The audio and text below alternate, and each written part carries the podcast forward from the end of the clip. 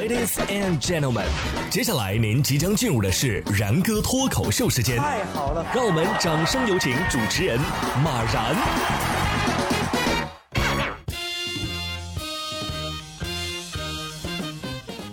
然哥说新闻，新闻脱口秀，各位听众大家好，我是然哥。今天啊，看到一条新闻，让我恍惚间怀疑，现在真的是二零二一年了吗？都二零二一年了，还有人信算命的？近日，河北石家庄啊，一个算命人以解煞为由，诱使女子刘某和其姐夫赵某发生了关系。他说呀，这个刘某呢需要喝白酒，而且啊得找纯阳体质的人跟他发生关系才能解煞。刘某推算啊。你的姐夫赵某就是这么符合要求的人。后来经过调查，这个算命人啊，就是赵某的另外一个微信号。目前赵某已经被刑拘，案件呢正在审理当中。纯阳体质，那你为什么找姐夫呀？啊，应该说是这个单身汪才是至刚至阳的体质嘛，是不是？纯阳之体是什么样我不知道啊，但是赵某绝对是阴险至极。关键这小姨子居然还真信了，哎，但是有的人还就是这么不信邪。你看美国的这个佛州啊，就有这个男子叫查克斯泰西，此前呢，人家是一个反口罩人士，这个美国是反啥的都有啊。然而他于二零二零年的年底的时候。不幸感染了新冠肺炎病毒，并且呢住院治疗了，而且随后情况不太乐观，甚至出现了呼吸困难。如今他带着哭腔恳求民众还是戴好口罩吧，你们不要像我这样，我现在呀呼吸困难，如果戴口罩可以减少百分之五的感染机会，我都会戴好口罩。为了孩子，为了亲人，为了自己，请戴好口罩吧。你当初那豪横劲儿呢？啊，这一个个的真的是不见棺材不落泪，不到密西西比河不死心呐！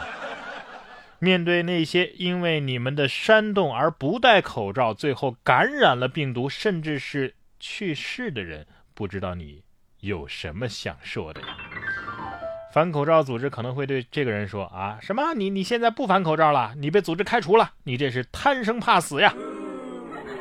疫情当前啊，咱们啊，那个戴好口罩之余呢，如果有条件的话，该好好锻炼身体的，咱就好好锻炼锻炼，提高提高免疫力嘛，对吧？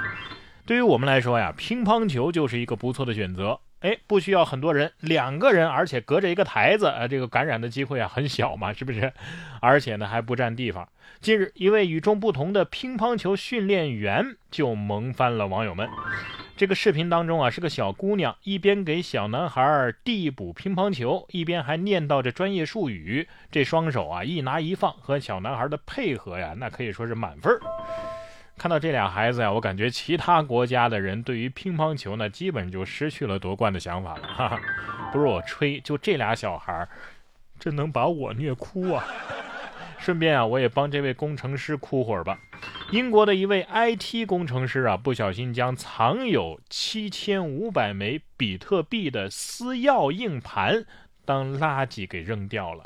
按照这个三点二万美元的现价估算啊，这七千五百枚比特币大概值二点四个亿美元啊。他表示后悔莫及。有区块链分析公司在二零二零年六月发布了报告，显示至少有三百七十万比特币，至少有五年没有被触及了。而据一家加密数据公司的估计啊，大约有三百万个比特币将永远的丢失。自二零二零年十月牛市以来啊，大约有七十亿的美元的比特币已经被重新找到。这一下子就是扔掉了十几个小目标啊，是吧？本来找对象就困难，这下啊还会被很多人觉得粗心，是不是更难了？同样是丢了东西，近日江苏宿迁的一所小学的办公室失窃了，一些贵重的办公用品被盗，价值数千元。警方呢调取了监控，抓获了一名戴着绿头鱼头套的女子。原来啊，这个女子呢看到网上的绿头怪头套非常火，出于猎奇呢就买了一个。作案的时候啊，他以为戴上这头套就能逃避侦查了。岁末年初的，各位还是谨防小偷冲业绩啊！这网上冲浪开开心心的，也没让你去犯罪呀，是不是？一把年纪了，还以为是《家有儿女》里边的小雨吗？啊，穿个隐身衣，别人就看不见你了。隐身衣又不保暖，是不是？你看现在这天气，不如多穿点棉衣啊、羽绒服什么的。近日，北京动物园就有两只小陆龟呀，都穿上了定制的毛衣御寒。这小陆龟呀，穿着黄绿相间的毛衣，慢慢的爬行，是憨态可掬呀。动物园还为小陆龟安装了暖气呀、浴霸呀，用于取暖。饲养员介绍说呀，这陆龟的肺部啊是紧贴这个龟壳的，如果受到冷空气和寒气的影响呢，是容易患上呼吸道疾病。年幼的陆龟啊，相对于成年个体来说呢，那当然更体弱一些了。所以饲养员们为年幼的这个陆龟啊，就增加了这样的保暖福利。哼，这真应了那句小品台词了，是吧？别以为你穿了个马甲，我就认不出你来了。这衣服乍一看还以为是小恐龙来了。反正啊，嗯，今天也确实是想待在暖气充足的地方的一天，在浴室里洗热水澡也行啊。一月四号，泰国曼谷就有一名学生，以为网课已经结束了，就走进浴室准备洗澡。不料呢，老师突然要点名，这名学生啊，只能再次打开摄像头，一边洗澡一边听老师讲话。老师开玩笑说呀：“学生在洗澡的时候都能认真的听我讲话，也许啊，我能够成为一个了不起的老师啊。”上过网课的都知道，什么躺着呀、趴着呀，在厕所里啊，这这这听课都是常态啊。不得不说呀，这孩子还是挺收放自如的，一点没耽误洗澡，是吧？不错。下面这位快递员这一脚啊，哎，也是挺干净利索的。一月四号，土耳其的伊斯坦布尔有一名男子啊，试图将假金饰卖给饰品店的老板，被识破之后呢，他是拔腿就跑啊，店员是紧追其后。一名路过的快递员见状，赶紧骑车追赶，一脚啊就踢飞了涉事的男子，将他给抓住。这也告诉我们一个道理，你知道什么吗？人啊，还是要借助工具。这两条腿啊，始终是跑不过两个轮子的。看来全世界各地的这快递员啊，都是高手。当然了，外卖小哥也是。哎，说到外卖啊，中国裁判文书网显示，二零二零年的十二月十三号，饿了么关联公司拉扎斯网络科技上海有限公司因为商标侵权起诉了。饿了么餐饮管理北京有限公司一审民事判决书也公开了。判决书显示啊，这北京市朝阳区人民法院判处饿了么餐饮管理公司啊变更其企业名称。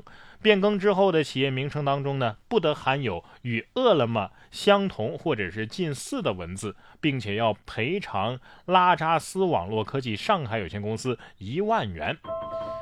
乍一看还以为是饿了么把自己给起诉了是吧？哎，你说我要是注册一个美了吗，会不会被两家外卖联手起诉啊？